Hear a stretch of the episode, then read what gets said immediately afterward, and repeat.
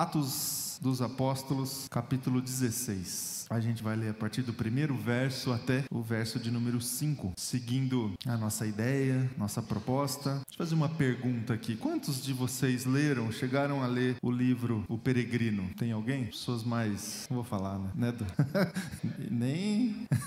a gente tá assim. É... Eu tô resgatando esse, esse livro, não com o objetivo assim de dar spoiler do livro, né? Uma palavra dos jovens. É, de, de trazer um estudo acerca do livro, mas de extrair temas, né? A, a ideia principal desse livro, O Peregrino, que foi escrito há muito tempo atrás por um sujeito chamado John Bunyan, e ele escreveu uma história, uma alegoria. É, uma narrativa para tentar explicar a caminhada nossa como cristãos é, em peregrinação, em obediência à vontade de Deus, na busca da satisfação da vontade e do reino do Senhor na, nossa, nas nossa, na vida do homem, assim, na vida do cristão. E aí, é, esse livro é basicamente o relato dessa alegoria de, um, de uma personagem que no início estava em destruição, em perdição, buscando resposta, buscando caminho, buscando a porta, e aí de repente ela encontra, é, ela encontra o caminho, encontra a porta e parte para essa jornada, essa jornada de peregrinação em obediência ao que foi pregado para essa pessoa. E o livro é, é, essa alegoria dessa viagem, dessa jornada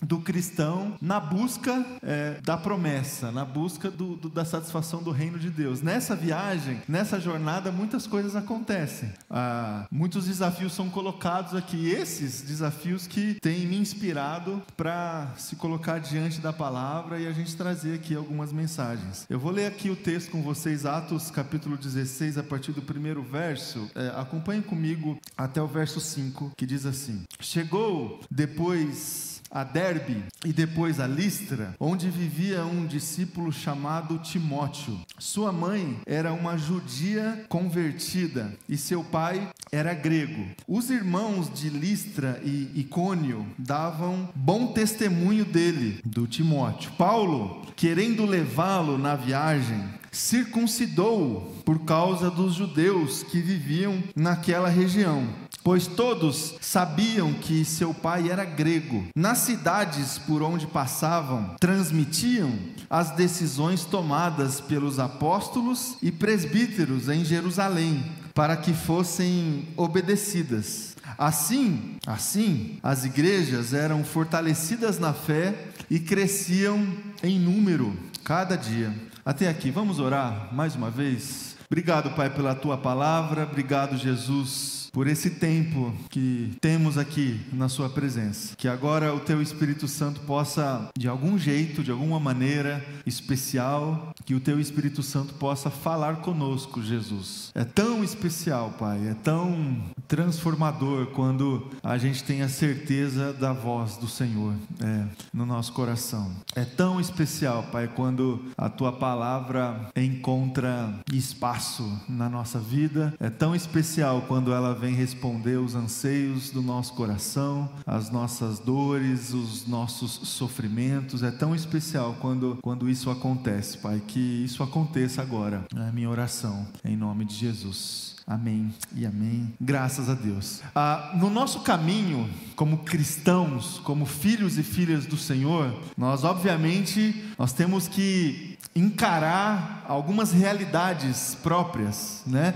O próprio Cristo Jesus nos garantiu é, que neste mundo nós teríamos aflições. Essa é a garantia de Jesus Cristo para minha vida e para sua vida. Mas diante dessas aflições, a gente deveria se apegar à palavra e à presença dele, renovar a nossa força, renovar o nosso ânimo, mas tenha bom ânimo. Eu venci o mundo, palavra de Jesus. Diante desses vários desafios que a gente tem na nossa jornada, na nossa caminhada, a gente tem que se apegar em Cristo Jesus, para que ele possa nos fortalecer em todo tempo, em todos os momentos. Ele é a única fonte que a gente tem para se fortalecer, para enfrentar as lutas que a gente tem na nossa vida, os desafios que a gente tem na nossa vida. A gente tenta, às vezes, se fortalecer de outras maneiras. Ah, às vezes a gente acha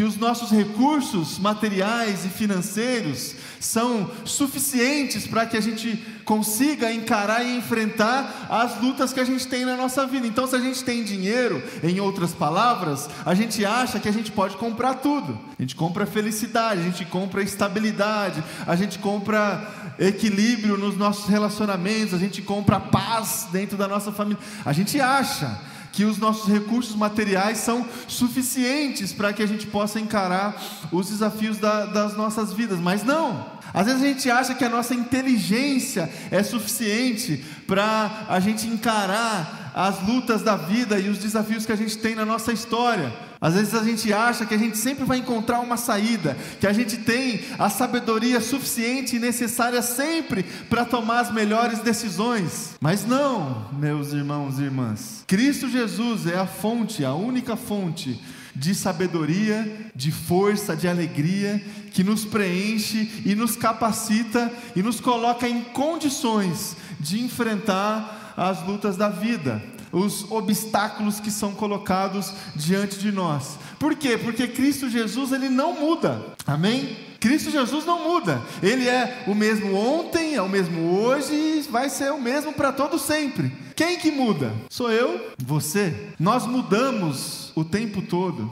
A gente muda de opinião, a gente, a gente muda, a gente se arrepende de decisões que a gente tomou, a gente se arrepende de decisões que foram tomadas no passado. A gente que muda e a gente muda o tempo todo, nosso humor muda, não muda? As mulheres, os homens também, né? É, o tempo todo, a gente às vezes a gente acorda bem, às vezes a gente acorda mal, às vezes nada aconteceu, mas o nosso humor muda.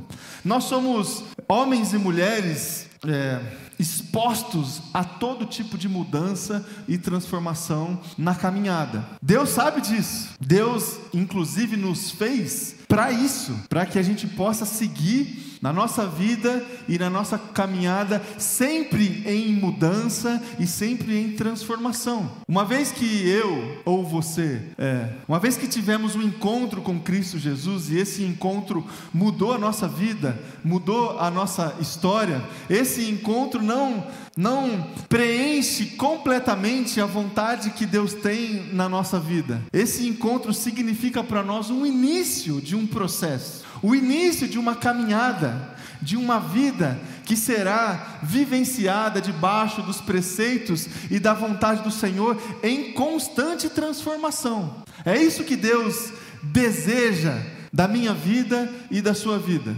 Mudar, a gente vai o tempo todo. Por mais que a gente se considere assim pessoas é, firmes nas nossas convicções, firmes nas nossas posturas, mas nós somos estamos expostos a todo tipo de transformação e de mudança. Agora, o que nos cabe como filhos e filhas do Senhor é a gente ter uma postura de submissão a Deus para que essa mudança, para que essa transformação aconteça debaixo da vontade de Deus da vontade do Senhor. Nós lemos no começo desse culto o texto do apóstolo Paulo aos Romanos, capítulo 12, ali a partir do primeiro verso. O texto do apóstolo Paulo diz o seguinte: ó, não se amoldem, não se conformem com o padrão do mundo. Ou seja, não não mudem a partir do mundo. Não caminhem em transformação, sendo influenciado o tempo todo pelo o que acontece no mundo. O que, que é o mundo? O que está acontecendo fora da, da, da realidade de Deus, da igreja do Senhor.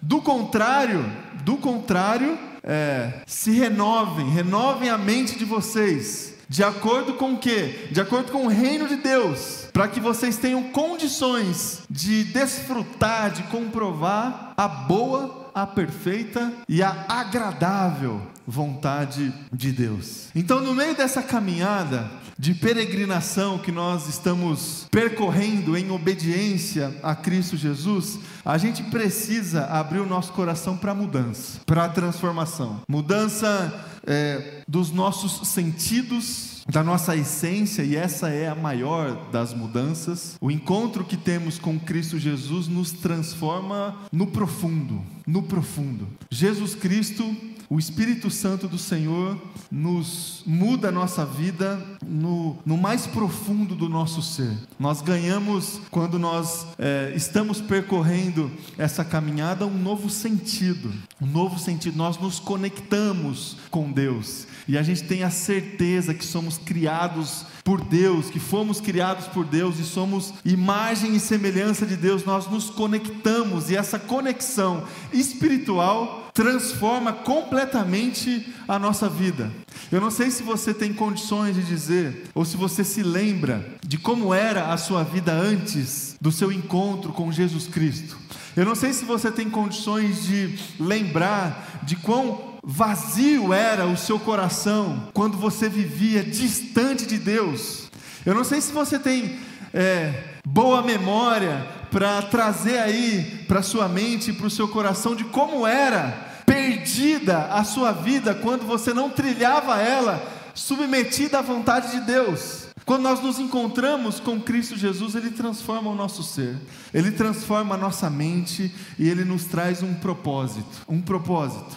Esse processo de mudança e de transformação é conduzido pelo Espírito Santo a partir da palavra de Deus, palavra do Senhor. Qual que é a base?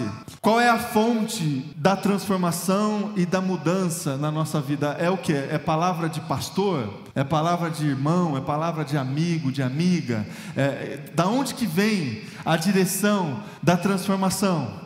Da onde que vem a direção da mudança? Da palavra de Deus, palavra do Senhor. É a única capaz de entranhar a vontade de Deus dentro do nosso coração. Como é que a gente recebe essa palavra dentro do nosso coração? Como é que a gente interpreta essa palavra do Senhor dentro da nossa caminhada? Tem algumas situações, tem algumas direções, tem é, alguns aspectos da palavra do Senhor que a gente recebe assim com alegria e a gente entende e está colocada diante de nós de uma maneira muito clara e objetiva. Tem outras que não. Tem outras é, situações na nossa vida e na nossa história que nos convida à mudança e à transformação que a gente precisa de discernimento espiritual para entender qual é a vontade do Senhor para mim nesse desafio que eu tenho de transformação. Qual é a vontade de Deus na minha vida?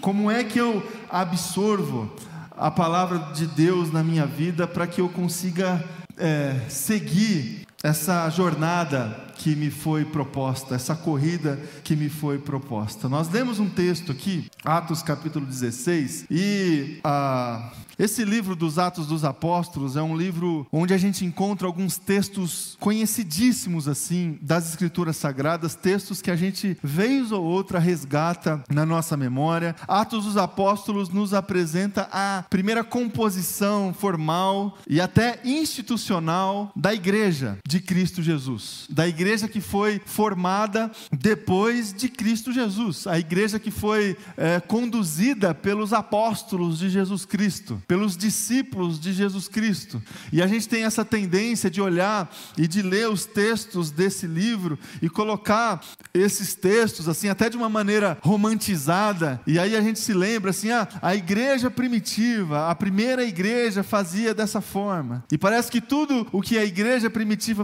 fazia lá atrás é modelo para nós, é padrão para nós. Então, Atos dos Apóstolos traz para nós essa igreja primitiva, esse primeiro, esse primeiro, essas primeiras experiências do povo cristão convertido, judeu convertido, gentil convertido, que começou a se reunir, se organizar em obediência a Cristo Jesus, com a orientação e direção dos apóstolos, a igreja primitiva.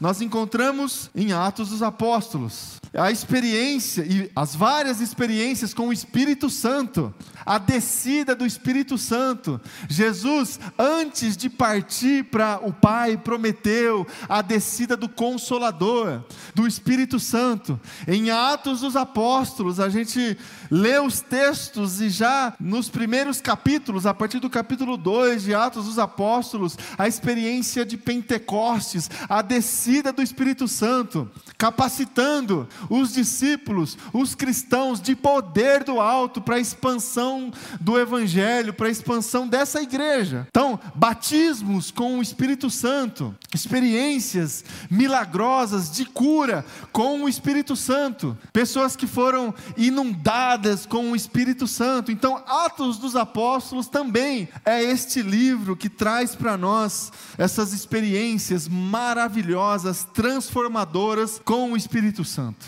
Atos dos Apóstolos também traz a experiência, sobretudo a experiência do ministério do apóstolo Paulo e suas viagens missionárias, quando a mensagem de Jesus ultrapassou os limites religiosos judaicos da época e chegou aos gentios. Povo de Deus, agora é todo aquele que recebe a palavra, o evangelho em seu coração e se submete a essa palavra. Até então, povo de Deus era uma nação escolhida, o Israel de Deus. Agora, povo de Deus são todos aqueles e aquelas que se submetem ao Evangelho e à palavra transformadora de Jesus Cristo. Deus levantou um homem chamado Paulo para protagonizar esse movimento da palavra de Deus, ultrapassando essas barreiras religiosas nacionais da época. E também, meus irmãos e minhas irmãs, a gente encontra no livro de Atos dos Apóstolos alguns embates, algumas dificuldades que foram encontradas já no início da caminhada da Igreja de Cristo. E esses embates é, foram embates justamente relacionados a como é que as pessoas deveriam se comportar para obedecer a palavra de Deus, a orientação do Senhor.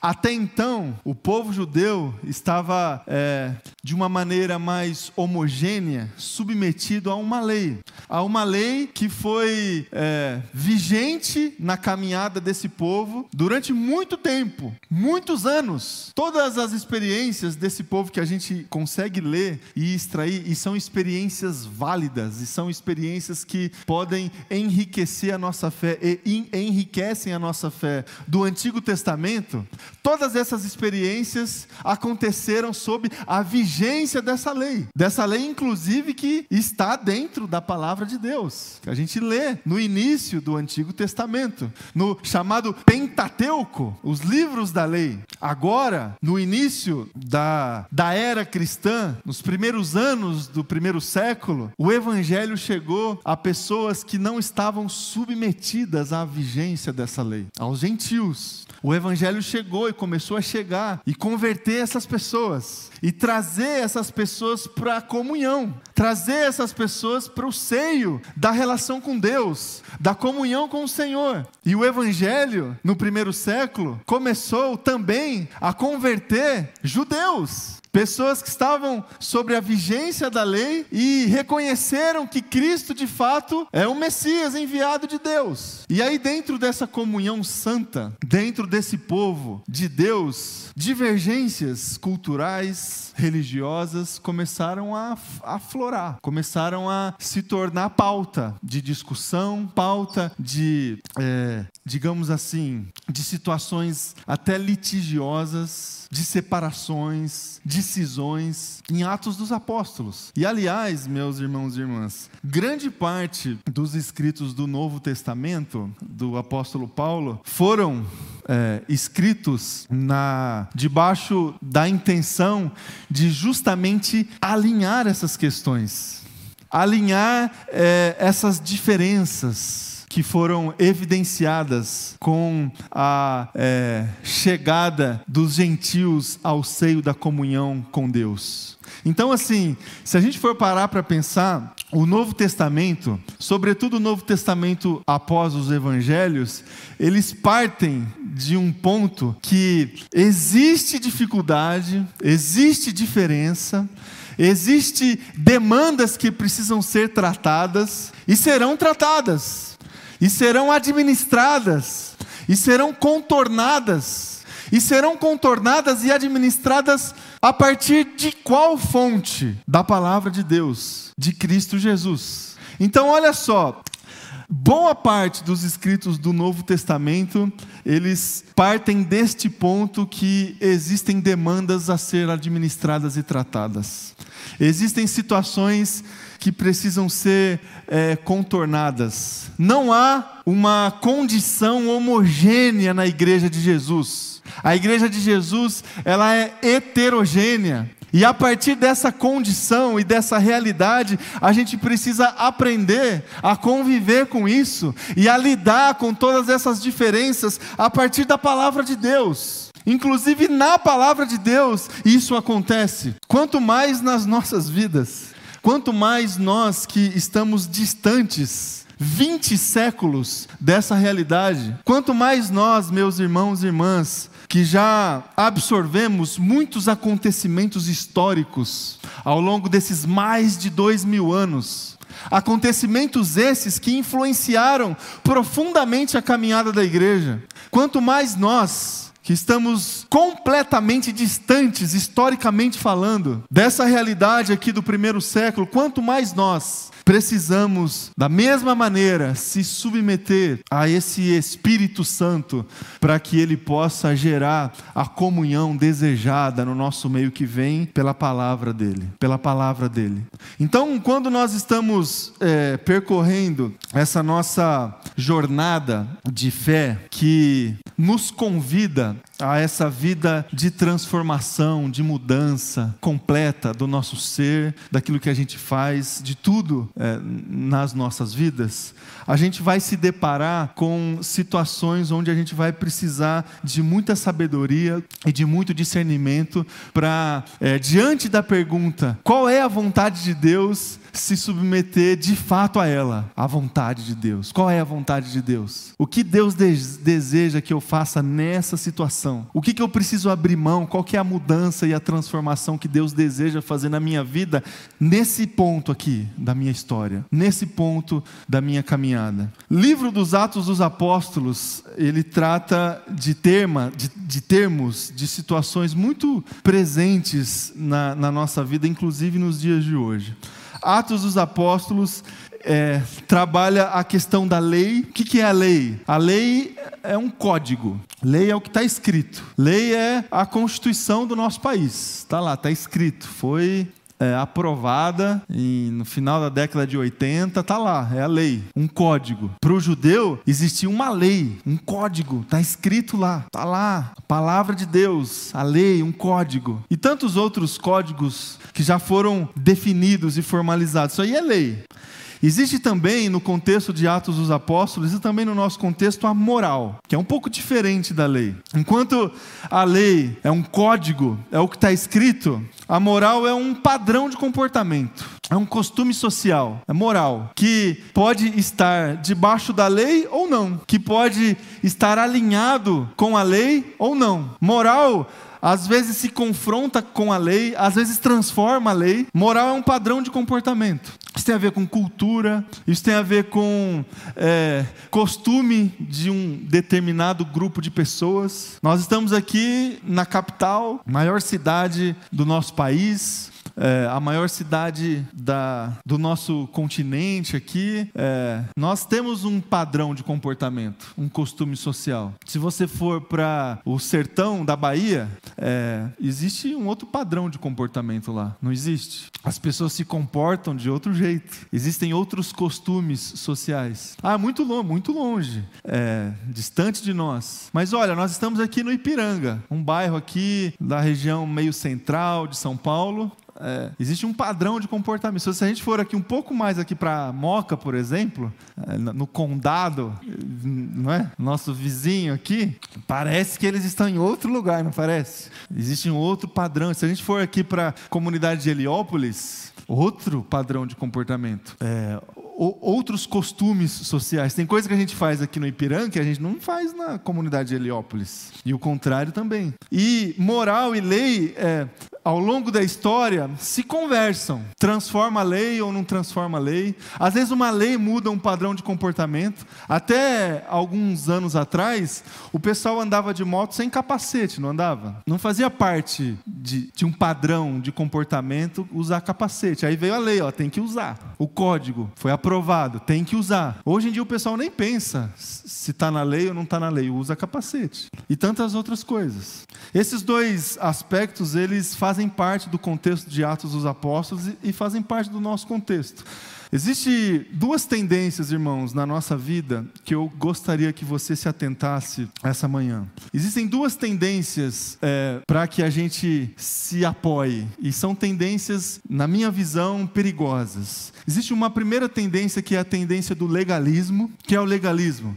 A gente considerar apenas o código, a lei, e pesar essa lei na vida das pessoas e pesar essa lei no comportamento das pessoas. Pessoas zelosas, legalistas em relação à lei. E, no contexto do Novo Testamento, essas pessoas zelosas, legalistas, que faziam parte de determinado grupo judaico do primeiro século, os fariseus. Quem eram os fariseus senão esses legalistas aqui? Os que pesavam a lei e olhavam o comportamento das pessoas pesando a lei, inclusive o próprio Cristo Jesus, que quando curou no dia de sábado foi condenado pelos fariseus. Como é que esse homem está realizando milagres no dia de sábado? Está na lei, está escrito que no sábado a gente descansa, a gente não faz nada, está lá, é o quarto mandamento. Então existe uma tendência no coração humano, desde sempre, que a gente encontra no contexto do primeiro século e a gente encontra no contexto do dia de hoje,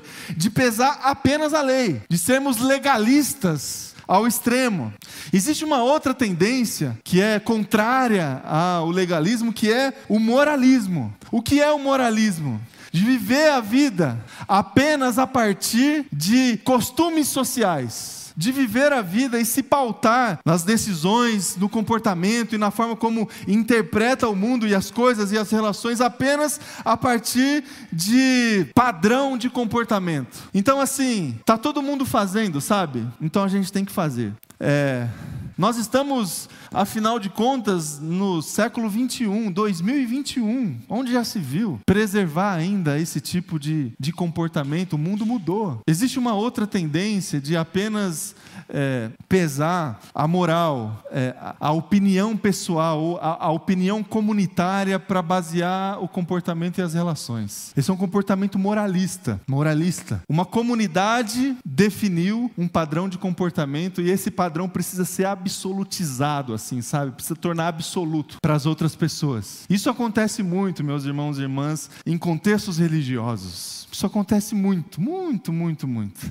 Em contexto de igreja. Tem uma igreja qualquer, famosa, é, normalmente de fora do país, que começou a fazer uma coisa lá. Eles começaram. Eles começaram a, sei lá, cantar, é, ministrar a música de um jeito, utilizando determinado instrumento, utilizando determinado ritmo. Isso bombou. Isso começou a fazer sucesso. Pode esperar pode esperar que depois de alguns meses, depois de alguns anos, está todo mundo fazendo. Todo mundo fazendo. Padrão de comportamento. Que com o tempo vai se tornando absoluto no comportamento das pessoas. Isso é moralismo. É moralismo. Não tem a ver com lei, mas tem a ver com padrão de comportamento. Isso acontece muito na nossa vida, nas nossas relações sociais. Isso acontece muito no contexto das nossas comunidades e no contexto das nossas igrejas. Meus irmãos e irmãs, para além do legalismo, para além do moralismo, existe um outro caminho caminho. Existe o caminho da ética cristã. Existe o caminho que traz para nós certa capacidade de julgar a lei e a moral por princípios e valores.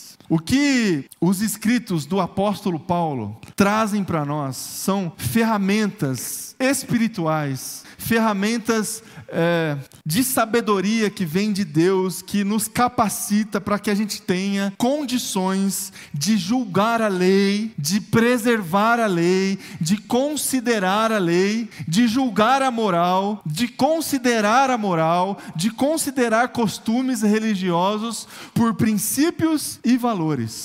Nós lemos um texto aqui no capítulo 16 do, do, do, do, livro dos Atos dos Apóstolos que isso fica escancarado. Escancarado. Existe um tema aqui que é o tema da circuncisão. O povo de Israel, o povo judeu, submetia seus filhos, homens, a esse procedimento estético da circuncisão. Uma marca física que era feita, administrada nos filhos dos judeus. E eles faziam isso porque eles estavam se submetendo à lei. A lei dizia que o judeu ele deveria ser circuncidado. Essa era a lei.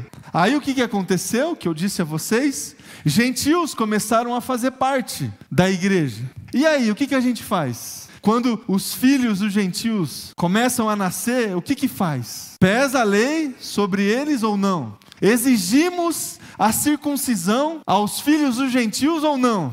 É um tema aqui controverso. Qual que é a decisão sábia para a gente tomar? A gente pesa a lei, existe um código. Seremos legalistas e pesaremos a lei diante dessa situação? A gente pesa a moral, não é costume social do gentil fazer isso. Não faz parte da cultura deles se submeter à circuncisão. O que, que a gente faz? É legalismo ou é moralismo? No capítulo 15 de Atos dos Apóstolos, é relatado ali o chamado Concílio de Jerusalém. O que foi o Concílio de Jerusalém? Foi um encontro entre os discípulos para resolver essa questão da circuncisão entre os gentios. Existia essa questão, esse, essa demanda é, precisou ser tratada formalmente numa reunião ali do, do, da liderança da igreja ou das igrejas. E o apóstolo Paulo, junto com Barnabé, foi até o concílio de Jerusalém para defender a sua tese. Qual era a tese do apóstolo Paulo? Que a verdadeira marca de Deus na vida dos cristãos convertidos acontecia no coração. A verdadeira circuncisão acontecia de uma maneira espiritual. Não era necessário nenhum tipo de marca física para a pessoa se considerar parte do corpo de Jesus, pertencente à igreja de Deus. Essa era a tese do apóstolo Paulo e foi a tese que ele levou até Pedro, Tiago, os, os discípulos judeus que administravam, por exemplo, a igreja de Jerusalém, a sede mundial, não é? Hoje em dia é assim, né? A sede mundial da igreja do primeiro século, da igreja primitiva que era lá em Jerusalém que o bispo lá, o Pedro, é, judeu, defendia outra tese. E existia uma diferença entre eles. E aí Paulo levou a sua tese e qual foi o veredito desse concílio de Jerusalém? Paulo venceu. Paulo convenceu. E a decisão tomada em Atos capítulo 15 foi a seguinte: não é obrigatório gentios se submeter à circuncisão. Liberou, tá liberado, galera. Não precisa. Isso aí foi decidido lá na, na sede, no concílio de Jerusalém. Aí a gente entra no capítulo 16 Paulo vai até essa derbe aqui, depois a Listra, onde vivia um jovem, um jovem chamado Timóteo. E olha só o embate.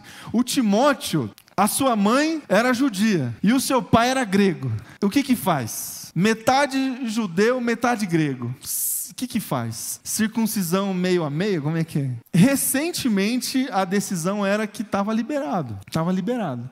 Paulo, meu irmão e minha irmã, poderia chegar para o Timóteo nessa situação e falar: Timóteo, fique em paz, meu amigão. Fique em paz. É, não vai, não, você não vai precisar, não vai doer, não, não, não tem, não vai precisar de, de circuncisão para você. Porque ó, cheguei semana passada de Jerusalém e a gente conseguiu convencer os homens lá, a gente conseguiu aprovar aprovar a, a, o nosso documento que a gente subiu lá de liberar a circuncisão. Paulo poderia muito bem se colocar ali diante do Timóteo e falar: Timóteo, está liberado, filho, não precisa de circuncisão, não. Vamos comigo e vida que segue. Paulo não fez isso, meu irmão e minha irmã. Paulo orientou Timóteo à circuncisão. Olha como são as coisas. Olha como é, o apóstolo Paulo é esse sujeito fantástico, espetacular, que nos ensina a maneira como a gente se deve, como a gente deve se comportar diante de embates onde envolvem lei, moral. Como é, como é que a gente se coloca com princípios e valores? Por que, que eu estou trazendo essa mensagem aí para o teu coração essa manhã, meu irmão e minha irmã? Porque assim, qual é a vontade de Deus para sua vida? Como você recebe a palavra de Deus como fonte de transformação e de mudança na sua vida? Como é que você é, se baseia espiritualmente para tomar as decisões que você precisa tomar no seu dia a dia, na prática aí da sua vida, dentro de casa, educando seus filhos, fazendo escolhas o tempo todo? Você faz escolhas o tempo todo, você acorda e já tem que escolher dentro do, do seu ambiente de trabalho. Como é que você, como é que você se comporta diante das pessoas? Qual, qual é a vontade de Deus para você quando, quando você tem que tomar decisões? No que você se apega, no que você. Quais são os fundamentos que você considera é, espirituais para você, para basear as suas decisões. E é por isso que eu estou aqui dizendo para o seu coração que você deve se colocar na sua vida e na sua caminhada, pautando as suas escolhas, as suas decisões, se abrindo para mudanças e para transformações a partir de princípios e valores da palavra de Deus, sendo influenciado por essa sabedoria que vem do alto, que nos coloca para pesar algumas algumas direções que a gente extrai da palavra do Senhor e essas eu coloco aqui para você a partir dessa experiência do apóstolo Paulo. Quais são os princípios e os valores que o apóstolo Paulo eh, levou em conta aqui para tomar essa decisão que ele tomou? Essa experiência que ele teve aqui no início do capítulo 16. É, qual é a dimensão desse discernimento? 1 Coríntios capítulo 6, versículo 12 diz lá, o apóstolo Paulo: Tudo me é permitido, mas mas nem tudo convém. Tudo me é permitido, mas eu não deixarei que nada me domine. O que convém, meu irmão e minha irmã? O que convém que façamos? O que convém a gente considerar para que a gente possa viver a nossa vida em transformação? O que convém a gente considerar diante das decisões que a gente toma o tempo todo. O que Paulo considerou aqui em Atos dos Apóstolos? Em primeiro lugar, Paulo considerou a preocupação com o outro. Em primeiro lugar, a preocupação com o outro. Por que que Paulo orientou Timóteo para que ele pudesse se submeter à circuncisão por causa dos judeus? Olha só aqui um primeiro princípio valioso que a gente tem que considerar na nossa vida, na nossa caminhada, para pautar as nossas decisões e as nossas escolhas. A preocupação que a gente tem que ter com o outro, a outra pessoa. Que tipo de influência, que tipo de consequência as nossas decisões e o nosso comportamento gera no coração de uma outra pessoa. A ética do reino de Deus. A ética cristã não é egoísta, não é egoísta. Nós não pautamos as nossas decisões, as nossas escolhas, os nossos comportamentos, ainda que na intenção de submetê-los à palavra de Deus de uma maneira egoísta, pensando apenas em nós pensando apenas na forma como a gente considera certo fazer, pensando apenas na forma como a gente considera legal fazer, não pensando apenas na forma como a gente considera moral a gente fazer. O apóstolo Paulo, meus irmãos e irmãs, ele é incrível, porque ele sempre utilizou este princípio para pautar suas decisões. Pensa no dia de hoje, um apóstolo Paulo da era moderna, o que, que ia acontecer? Ele ia, na verdade, o concílio de Jerusalém nem ia acontecer, porque não há disposição no, nos dias de hoje para conversar e para debater sobre diferenças. O apóstolo Paulo, ele tinha influência e ele possuía tal poder que ele poderia caminhar completamente à parte dos discípulos de Pedro, de Tiago, de João. O apóstolo Paulo, ele poderia é, protagonizar de uma maneira solitária um movimento à parte, paralelo. Ele poderia considerar apenas as suas decisões individuais para pautar o seu ministério. E ele poderia muito bem fundar a igreja cristã dos gentios. Existia a igreja cristã dos judeus, ele poderia fundar uma outra denominação, a igreja cristã dos gentios. E aí ia ser outra igreja, e aí de uma maneira completamente independente.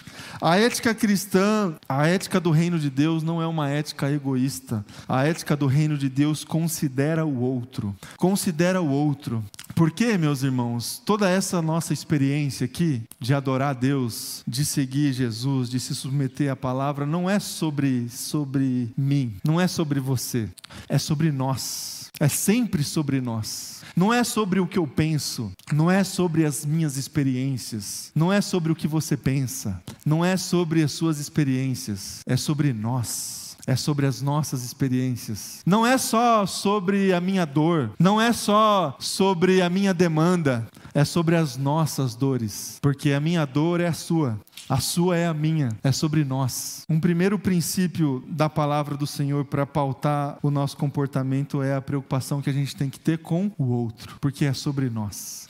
Um segundo princípio que a gente tem que ter, que o apóstolo Paulo teve aqui no capítulo 16, é o seguinte: submissão institucional. Submissão institucional. No capítulo 16, aqui, no, no a partir do versículo é, 4, diz lá: Nas cidades por onde passavam, transmitiam as decisões tomadas por quem? Pelos apóstolos e presbíteros em Jerusalém, para que fossem obedecidas. Olha só, outro princípio que temos da palavra do Senhor que podem pautar o nosso comportamento e as nossas decisões no meio dessa jornada de peregrinação, de transformação e de mudança que nós assumimos. Submissão institucional. Submissão institucional. A ética do reino de Deus a ética cristã não é uma ética personalista, não é uma ética personalista. Acima de presenças de pessoas, acima de presenças carismáticas, liderando pessoas, liderando comunidades, está a igreja de Cristo, a comunidade de Cristo, a comunidade que é expressada, que foi expressada, que continua sendo expressada até os dias de hoje, de uma maneira obviamente limitada, imperfeita, mas que é expressada, tipificada a partir das comunidades locais uma igreja local, uma comunidade local é um tipo, um tipo, uma expressão do corpo de Cristo, da igreja real de Cristo Jesus. E se devemos obediência, submissão à igreja de Cristo, de igual modo devemos obediência, submissão à comunidade local, porque é a maneira que Deus definiu na nossa história para que a nossa experiência comunitária aconteça. Aqui, no contexto do primeiro século, esta comunidade local que tipificava o corpo de Cristo Jesus era a igreja de Jerusalém. Por isso que Paulo devia obediência, submissão às decisões que eram tomadas pelos apóstolos e pelos presbíteros lá em Jerusalém. E ele administrava administrava o seu ministério, as suas viagens, os seus encontros distante de Jerusalém, em obediência, em submissão, transmitindo as decisões que eram tomadas não por ele, não pelo seu grupo, não pela comitiva que ele liderava, mas as decisões que eram tomadas lá, lá em Jerusalém, pelos discípulos, pela liderança e pelos presbíteros. Meus irmãos e irmãs, isso é esse é um princípio, o da submissão institucional, que, que nós estamos falhando. E quando eu digo assim, nós, é nós, todo mundo, a igreja de Cristo. Porque a gente, a gente prefere, hoje em dia, conduzir a nossa espiritualidade debaixo de personalismos. De personalismos. Por isso que existem no nosso país, hoje em dia, lideranças cristãs muito fortes, muito influentes, Por quê? Porque nós estamos optando pelo personalismo e não pela submissão institucional. Hoje em dia, quando uma pessoa ou um grupo de pessoas não concorda mais com as decisões que estão sendo tomadas pelos apóstolos, entre aspas, e pelos presbíteros, entre aspas, em Jerusalém, entre aspas, as pessoas saem e abrem outra Jerusalém, entre aspas, e formam outros discípulos e apóstolos, entre aspas, e outros presbíteros, entre aspas. E assim a igreja no Brasil acontece. Vestida de um grande movimento, vestida de uma grande potência influente no nosso país, a igreja cristã no Brasil, ela segue em rebeldia, porque não se submete, não se submete. O apóstolo Paulo, ele viajava, o apóstolo Paulo, apóstolo Paulo, o sujeito que escreveu basicamente o Novo Testamento. O apóstolo Paulo, ele conduzia o seu ministério transmitindo as decisões que eram tomadas pelos apóstolos e pelos presbíteros em Jerusalém, e fazendo que essas decisões fossem cumpridas nas comunidades que ele, que ele criava e plantava. Olha só, ele poderia muito bem falar: eu que plantei essa igreja aqui. O que, que o Pedro tem a ver com essa comunidade? Isso aqui o Pedro nunca pisou aqui, sabe? Os presbíteros nunca vieram aqui saber o que está acontecendo. O que, que eles têm que palpitar aqui na igreja? O que, que eles têm que mandar aqui?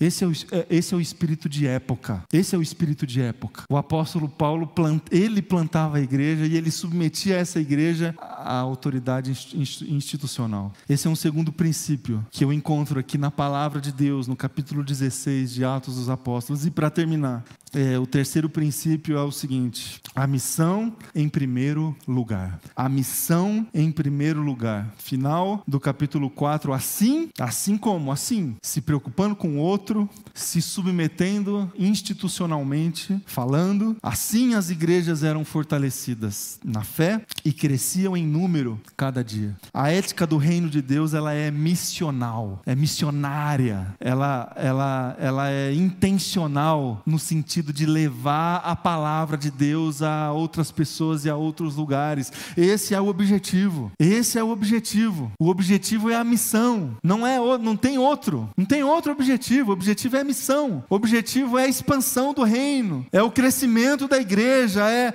o crescimento da fé das pessoas em maturidade. Esse é o objetivo. É o fortalecimento das comunidades de fé. É o fortalecimento das igrejas. É o crescimento das igrejas. Esse aqui é o objetivo, é missão de Deus. A ética do reino, do, do, reino de Deus é missionária. Então, enquanto muita gente perde tempo tentando é, resolver problemas internos, questões internas, a ética do reino do Senhor nos convida a sair para fora e a levar a mensagem piedosa, compassiva de Cristo Jesus a pessoas que estão clamando por essa mensagem, sedentas por essa mensagem.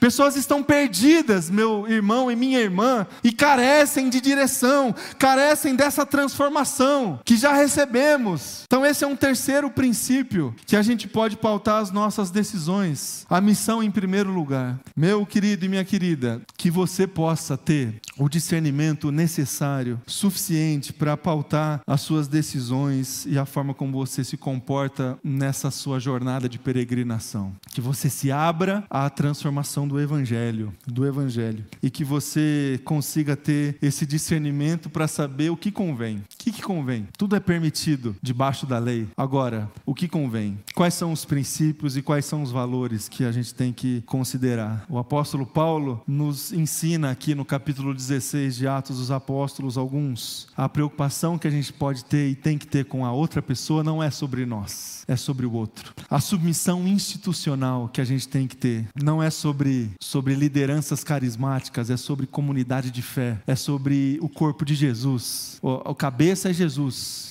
é Cristo Jesus. E a missão vem em primeiro lugar. É tudo sobre o estabelecimento da vontade de Deus. Vamos orar. Convidar você a se colocar em pé aí no seu lugar.